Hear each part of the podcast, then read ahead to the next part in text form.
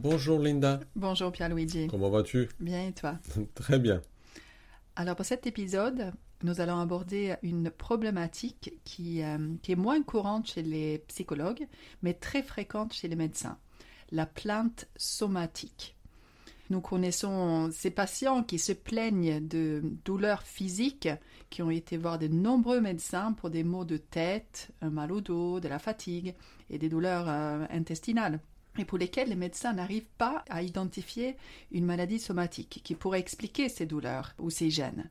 Mais les médecins orientent parfois vers, un psychologue puisqu'ils soupçonnent que le problème pourrait être en partie euh, psychologique. Oui, tout à fait, Linda. Euh, parler de la somatisation en psychologie est important parce que les plaintes sont fréquentes et la recherche indique qu'environ 20% des patients consultent des médecins généralistes pour des symptômes physiques pénibles, qu'on appelle aussi symptômes somatiques médicalement inexpliqués. Ces termes font référence à des symptômes corporels persistants qui ne peuvent être expliqués par aucune maladie ou condition médicale d'origine biologique connue. Les exemples typiques incluent, euh, comme tu l'as dit, la fatigue chronique, les points sensibles, les problèmes gastro-intestinaux et ou les affections dermatologiques, bien que des phénomènes plus inhabituels puissent également se produire, par exemple, des anomalies sensorielles ou motrices. Étant donné qu'on ne trouve pas d'explication biomédicale aux symptômes, on cherche alors les facteurs psychosociaux qui pourraient contribuer à l'origine et à la perpétuation des symptômes. Ces personnes présentent des euh, symptômes somatiques inexpliqués. Donc ils vont voir leur euh, médecin en, première intention et euh, ils ont de fortes chances d'être traités presque exclusivement par des médicaments. L'utilisation des interventions psychologiques est malheureusement rare en France. Hein. Il y a l'absence des remboursements des soins des, psychologues, c'est une des raisons qui peut expliquer cela. Mais cet aspect est heureusement en train de changer, ce, ce qui pourrait améliorer la prise en charge de ce type de problème. Alors, mais actuellement, la situation est donc compliquée, tant pour les médecins que pour, euh, pour les patients. les médecins qui ne sont pas formés pour diagnostiquer ou traiter des troubles psychologiques décrivent ces patients comme euh, difficiles ou euh, frustrants. Et euh, ils peuvent même se trouver en conflit avec ces patients qui ne comprennent pas, qu'on ne trouve pas d'explication en fait à leur euh, douleur ou, à leur souffrance. Et, pendant ce temps, ces patients qui sont perdus, anxieux, frustrés par l'absence de tout diagnostic médical définitif, pensent se sentir euh, souvent rejetés, mal compris ou stigmatisés par les médecins. Le risque est alors qu'ils s'orientent vers des prises en charge non médicales et non psychologiques faites par des personnes qui n'ont aucun diplôme, ni de médecine ni de psychologie. La formation universitaire du médecin et du psychologue limite fortement le risque d'utiliser des thérapies non scientifiques, c'est-à-dire des pratiques qui n'ont pas été évaluées par des études scientifiques et qu'en général n'ont qu'un effet placebo sur les patients. Il est important d'intégrer le psychologue dans les soins de ces patients afin d'éviter qu'ils aillent voir des personnes sans formation. Euh, la recherche montre bien des meilleurs résultats lorsque les soins médicaux sont combinés aux soins psychologiques ou psychothérapeutiques. Et donc cela concerne aussi les patients qui présentent des symptômes somatiques inexpliqués. Il est donc important, Linda, de favoriser la collaboration entre les psychologues et les médecins généralistes, mais aussi avec d'autres professionnels de soins de santé. Oui, et ces personnes donc, qui euh, présentent des symptômes somatiques inexpliqués, en règle générale, ont parfois des, diagnostics de fibromyalgie, euh, on leur donne, euh, on appelle ça le syndrome de fatigue chronique ou le psoriasis où il y a aussi le syndrome de côlon euh, irritable. cependant, même lorsque les syndromes somatiques sont connus d'un clinicien, le traitement se concentre souvent euh, sur les symptômes psychologiques concomitants. C'est-à-dire qu'on pense que la dépression ou l'anxiété ou la douleur sont des conséquences de ces plaintes somatiques. Et donc le clinicien ne reconnaît pas les facteurs psychologiques qui participent à la construction du symptôme physique. Cela se produit pour deux raisons, Linda. Euh, d'abord, le clinicien ne reconnaît pas la pertinence des aspects psychologiques des symptômes somatiques. et où le patient n'en parle pas ou nie qu'il y ait des composantes psychologiques aux symptômes somatiques. Dans les deux cas, les composantes psychologiques des symptômes somatiques inexpliqués ne sont pas abordées. Du coup, le traitement risque de ne pas être efficace. Alors, abordons maintenant comment se construisent ces symptômes somatiques inexpliqués. Donc, le patient a vraiment des sensations, il les perçoit, il ressent de la douleur, de la gêne, mais comment l'expliquer au patient? Donc la recherche pointe du doigt une stratégie de régulation des émotions qui serait inadaptée et donc qui est connue sous le nom de somatisation. En effet, Linda. Et la recherche expérimentale, mais aussi les résultats cliniques et les théories en psychopathologie indiquent bien qu'une régulation des émotions inadaptées est un facteur important dans l'origine de symptômes somatiques inexpliqués. Et les études pointent en particulier la colère. Quand la colère est régulée par la somatisation, au lieu d'être exprimée ouvertement, ben cela peut se traduire par la manifestation involontaire d'un symptôme physique. Et euh, d'autres émotions sont aussi concernées, comme, euh, comme la frustration ou l'anxiété. Et donc il est important de noter qu'une étiologie définitive fait défaut et que tout symptôme somatique inexpliqué résulte probablement de facteurs biopsychosociaux interconnectés et, euh, qui sont entretenus par ceux-ci. Il est important de noter qu'une étiologie définitive fait défaut et que tout symptôme somatique inexpliqué résulte probablement de facteurs biopsychosociaux interconnectés et entretenus par ceux-ci. Il est donc important de considérer dans l'analyse fonctionnelle ou l'analyse du cas du patient les facteurs prédisposants. Les facteurs prédisposants augmentent le risque de somatisation et aussi euh, il est important d'identifier les facteurs de maintien. Les facteurs de maintien nous expliquent pourquoi le problème se perpétue, pourquoi il reste, il reste stable. Euh, ces facteurs de maintien empêchent la stratégie de régulation émotionnelle dysfonctionnelle de disparaître. La somatisation est donc euh, en rapport avec l'expression émotionnelle et la gestion de l'activation émotionnelle. L'émotion fait souffrir, alors à quoi servent ces émotions qui font souffrir, Linda? Les émotions jouent un rôle essentiel dans notre adaptation et notre survie. Qu'il euh, s'agisse de, préparer notre organisme à lutter, euh, courir ou réfléchir, d'améliorer notre capacité à nous remémorer les événements importants ou encore de guider nos interactions avec, euh, avec les autres. Donc toutes elles ne font pas souffrir alors? Non, même si ce sont principalement nos émotions négatives que nous essayons de réguler, les nouvelles recherches en psychologie positive indiquent également que la majorité des êtres humains s'efforcent de réguler aussi les émotions positives, mais principalement en vue d'en augmenter la durée ou l'intensité. Donc les émotions positives ou négatives sont importantes, c'est parfois leur gestion qui amène à cette euh, souffrance. Et alors, pour reprendre un peu ce que tu viens de dire, Linda, on pourrait illustrer quelques exemples aussi de régulation émotionnelle.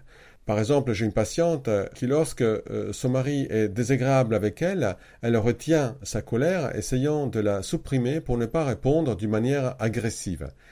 Aussi, lorsqu'elle va au restaurant, le serveur euh, se trompe dans la commande, elle lui amène un plat qu'elle n'a pas commandé, même dans ce cas, elle préfère ne pas lui dire par peur de le gêner, par peur qu'il puisse la critiquer. Et puisqu'elle ne le fait pas, elle se sent fortement euh, frustrée dans cette situation. Donc, dans ces deux situations, la réponse comportementale à l'émotion est inhibée et un effort euh, est mis en œuvre pour supprimer l'émotion, ou pour la contrôler, pour ne pas en tout cas l'exprimer. Euh, elle se dit qu'elle a peur de vexer son mari si elle répond, elle a peur de perdre le contrôle d'elle et d'être méchante si elle parle au serveur. Et par peur de avoir une expression hors contrôle, elle reprime cette émotion. Oui, parce qu'il faut savoir que nous régulons continuellement nos émotions. Euh, réguler les émotions, ben, c'est quelque chose qui est tout à fait normal. Par exemple, si une personne me regarde et que je me dis qu'elle me critique et que cela active de l'anxiété, euh, je peux corriger cela en me disant que ben, cette personne n'a pas de raison de me critiquer et que j'ai pas de preuves pour penser à ça. Donc ça, ça va diminuer mon, mon anxiété. ou bien si je me sens tendu avant une épreuve et je commence à, respirer plus lentement, ben cela, ça va diminuer mon anxiété, donc je vais réussir à réguler euh, mon émotion d'une manière adaptée. En effet, réguler ces émotions implique plusieurs processus. Il y a d'abord la, la conscience, donc cela veut dire que je suis consciente de ce qui se passe en moi. Par exemple, je peux être consciente d'être stressée euh, parce que je ressens des tensions dans le dos. Et, euh, puis, on a l'identification de l'émotion. C'est-à-dire, je suis capable aussi de nommer ce que je euh, ressens. Donc, je suis capable de nommer l'émotion. Et, et, puis, je vais être capable aussi d'évaluer le besoin qui est associé à mon émotion. Donc, si je suis stressée, il se peut que j'ai besoin de ralentir un peu, de faire une pause, de respirer un moment. Donc je modifie euh, mon émotion et donc on peut dire que je la régule en y répondant d'une manière adaptée afin de favoriser la satisfaction des, besoins. Euh, ou la poursuite d'un objectif et aussi euh, l'adaptation psychosociale. Pour la colère, ça pourrait être, par exemple, si je me fais attaquer, je vais utiliser la colère pour me défendre et bien poser mes limites. Donc ça peut être tout à fait adapté dans ce contexte-là. Très bien, Linda. Donc, en fait, tout ce que tu viens de dire, c'est fait grâce à des méthodes de régulation qui sont innées, comme des mécanismes automatiques homostatiques, mais il y a aussi des méthodes de régulation qui sont euh, apprises, qui peuvent être utilisées intentionnellement. Ainsi, la régulation des émotions implique une variété de méthodes euh, sans effort ou avec effort qui influencent le flux spontané des émotions. Dans l'idéal, la régulation des émotions se produit de manière euh, flexible et adaptative, nous permettant de vivre, d'identifier, de moduler et d'exprimer nos émotions de manière socialement appropriée afin de satisfaire les besoins de base, de poursuivre des objectifs et de promouvoir notre bien-être général. Pour euh, la patiente dont on a parlé tout à l'heure, une stratégie adaptée, ça pourrait être de dire à son mari que lorsque celui-ci est désagréable avec elle, que, ça la blesse et que qu'elle se sente en colère. Peut-être peut-elle rajouter même qu'elle ne se sent pas respectée et considérée. la régulation adaptative des émotions nous permet également de réagir donc de manière appropriée aux émotions des autres et aux situations émotionnellement chargées. Cela va permettre euh, probablement aussi au mari de mieux comprendre ce qui se passe chez sa femme et donc adapter également son euh, comportement. Par contre, une régulation inadaptée est caractérisée par des difficultés à ressentir, identifier ou à exprimer des émotions. Les exemples typiques incluent la difficulté à mettre des mots sur les sentiments, l'inconfort face aux manifestations d'émotions, les croyances négatives sur les émotions, la réactivité émotionnelle, la labilité émotionnelle, la fixation émotionnelle, le fait d'être inondé d'émotions ou même d'exprimer des émotions de manière qui ne correspondent pas aux circonstances sociales. Une régulation inadaptée peut entraîner des difficultés psychosociales, des problèmes d'intériorisation et d'extériorisation et des troubles psychologiques. Et la, somatisation est une méthode de régulation spécifique par laquelle la détresse émotionnelle est involontairement évacuée à travers le corps et donc, on a un symptôme physique. Hein. et la somatisation se produit en dehors de la, de la conscience. La personne, elle n'a pas l'intention consciente de faire, euh, de faire ça. Et donc, c'est important de, souligner que la personne, elle ne fait pas exprès. Mais donc l'émotion se traduit par, euh, par un symptôme physique qui, qui, est bien ressenti et qui peut varier dans son intensité et aussi la, la durée. Ça peut être bref ça peut devenir chronique donc les preuves cliniques indiquent que tout système organique peut être affecté par euh, la somatisation. Et comme euh, mentionné précédemment, les symptômes physiques les plus courants ben, impliquent les systèmes musculaires ou squelettiques, digestifs ou dermatologiques, mais des symptômes liés au système respiratoire, ou cardiovasculaire, ou endocrinien, nerveux, euh, urinaire ou reproducteur peuvent également se manifester. Alors, sur le plan du développement, la somatisation est l'une des premières méthodes de régulation disponibles. Les nourrissons et les jeunes enfants n'ont pas à la fois la capacité cognitive de représenter mentalement leurs émotions et la capacité linguistique de les exprimer et de les communiquer.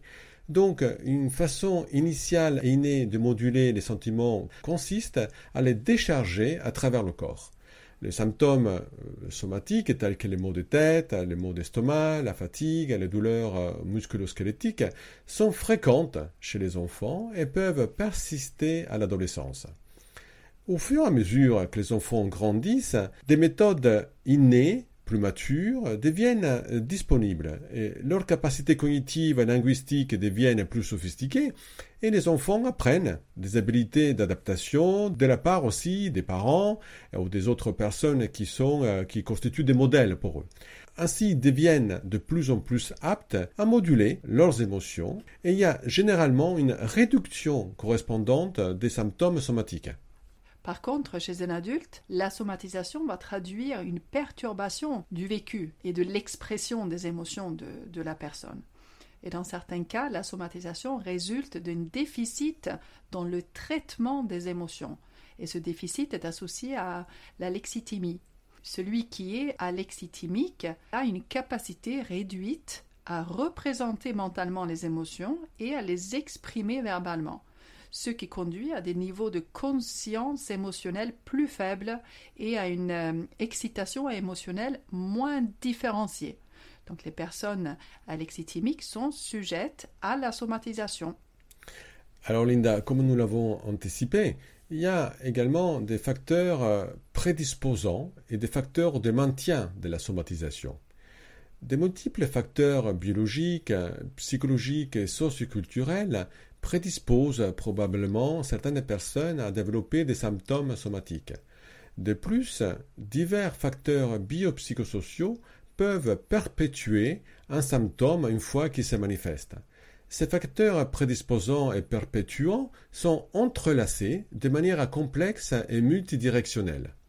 Il est prouvé que des prédispositions génétiques dans les systèmes sérotoninergiques et dopaminergiques peuvent sous-tendre certains troubles somatiques telles que la fibromyalgie. La recherche neurophysiologique indique que les personnes diagnostiquées avec la fibromyalgie, le trouble de la douleur somatoforme et le syndrome du côlon irritable traitent leur douleur en utilisant des circuits cérébraux différents des personnes en bonne santé il y a également euh, les dysfonctionnements de l'axe euh, hypothalamo-hypophyso-surrénalien, donc euh, le système du stress de l'organisme, qui peuvent entraîner inflammation, léthargie, fatigue, mauvaise concentration, fièvre légère et hyperalgésie.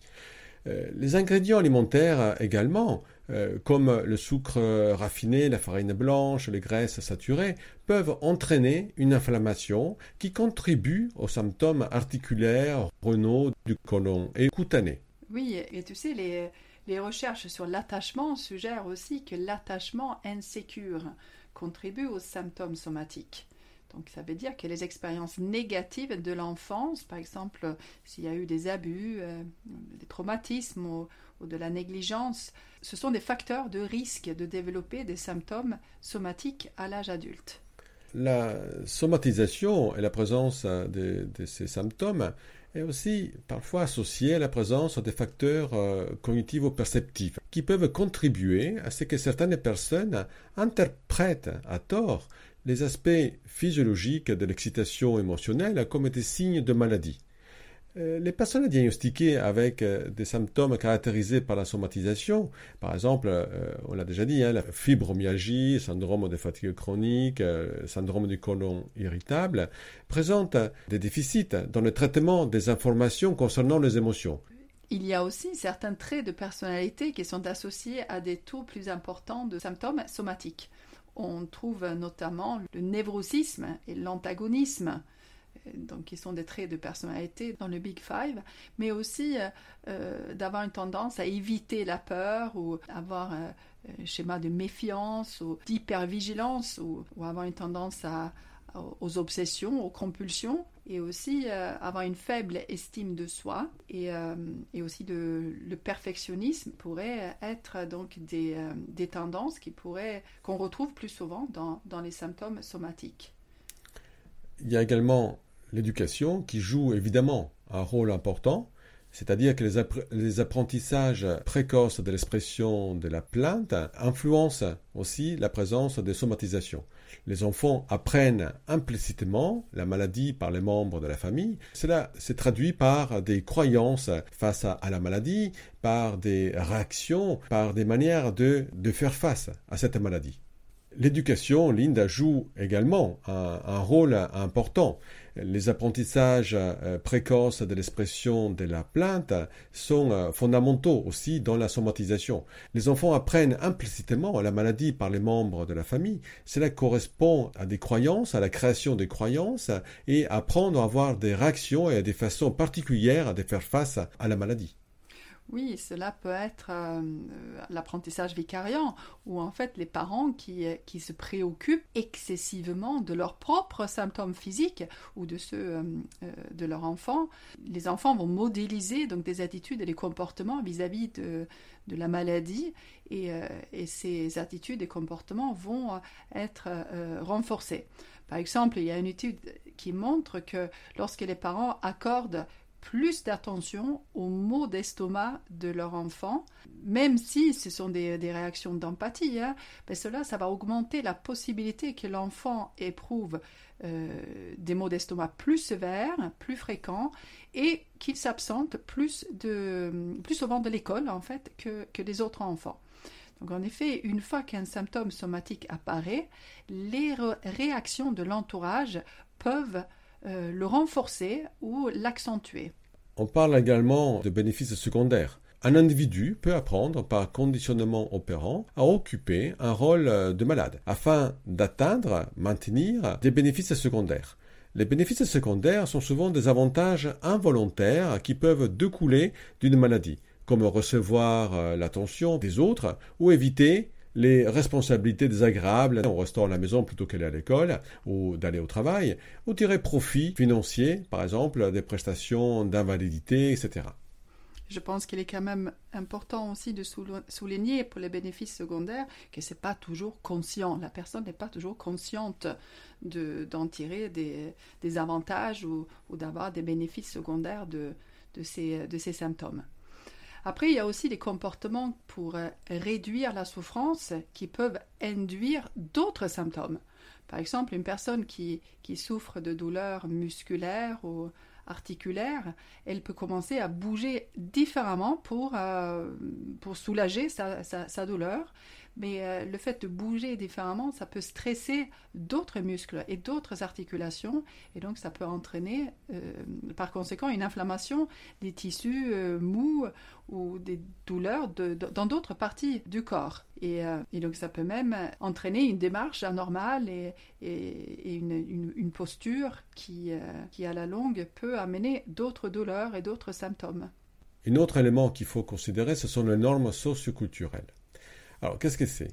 Les normes socioculturelles concernent euh, la, manière d'exprimer les émotions qui sont transmises par la famille, la communauté et la société. Et euh, ces normes, ces, apprentissages peuvent influencer quelles émotions vont être exprimées, mais aussi comment et quand exprimer les émotions. Dans certaines cultures, les manifestations euh, de certaines émotions, par exemple la colère et le dégoût, sont découragées pour maintenir la cohésion sociale. Ainsi, certaines personnes apprennent à éviter ces émotions en les inhibant, en les supprimant, ce qui peut contribuer à des symptômes somatiques et à des résultats négatifs pour la santé. En fait, dans certaines cultures, les symptômes somatiques fonctionnent comme des idiomes de détresse. En fait, la somatisation survient parce que demander de l'aide pour une maladie physique est socialement plus acceptable, c'est moins stigmatisant que pour une détresse émotionnelle. Il y a aussi des normes de socialisation qui sont liées au genre et à la race, qui euh, ont également un impact sur la façon dont les émotions sont exprimées. Dans de nombreuses sociétés, les femmes apprennent à éviter d'exprimer des émotions telles que la colère, le mépris, tandis que les hommes apprennent à éviter des émotions telles que la tristesse et la peur. Et cela peut avoir un impact négatif sur la santé mentale des deux sexes.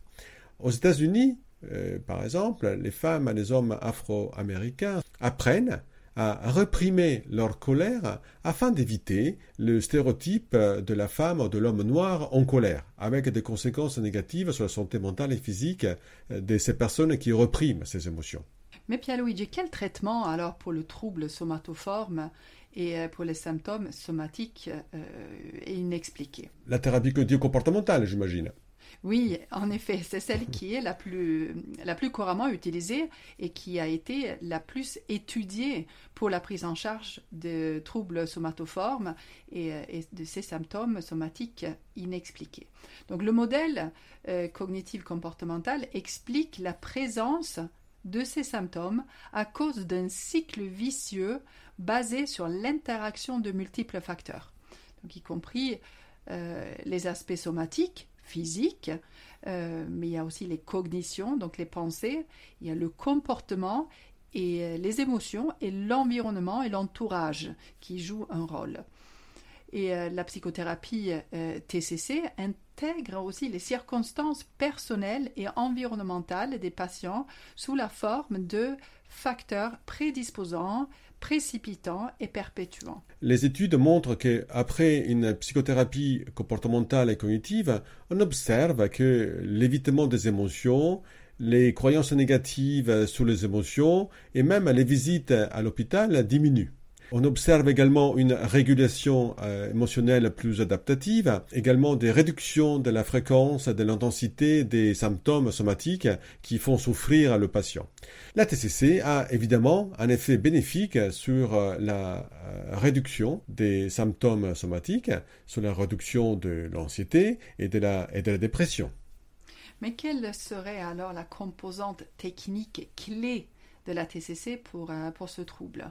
Alors Lina, je vais te répondre. Ce sont les techniques qui sont axées sur le corps, comme la, relaxation, la méditation, qui donnent des résultats intéressants euh, dans le soulagement des symptômes euh, somatiques. Et il y a aussi des études qui ont suggéré que la pleine conscience pouvait être considérée comme euh, à l'antipode en fait de la lutte contre les émotions. Oui, euh, parfaitement. Voilà, d'être conscient, de d'accueillir, de s'ouvrir à ces, à ces sensations, ça peut être une piste qui est euh, euh, tout à fait intéressante dans, dans ce travail sur, sur les symptômes somatiques. Hein. Très bien, Linda. Je pense qu'on est arrivé à la fin. On a, on a donné pas mal d'informations. plein d'autres restent encore à aborder. Aborder, effectivement. C'est une thématique qui est passionnante et que il y a plein de choses à, apprendre et à faire. Surtout autour de la somatisation, de la régulation émotionnelle. Oui, complètement. J'adore les émotions et travailler autour des émotions, c'est quelque chose qui, qui, me passionne. Mais voilà, ben merci à, nos auditeurs et euh, pensez aussi à nous suivre sur les réseaux. Il y a toujours plein d'informations et de posts intéressants. Ben, je vous dis à, à bientôt pour un prochain épisode. Ciao, ciao. Ciao, au revoir.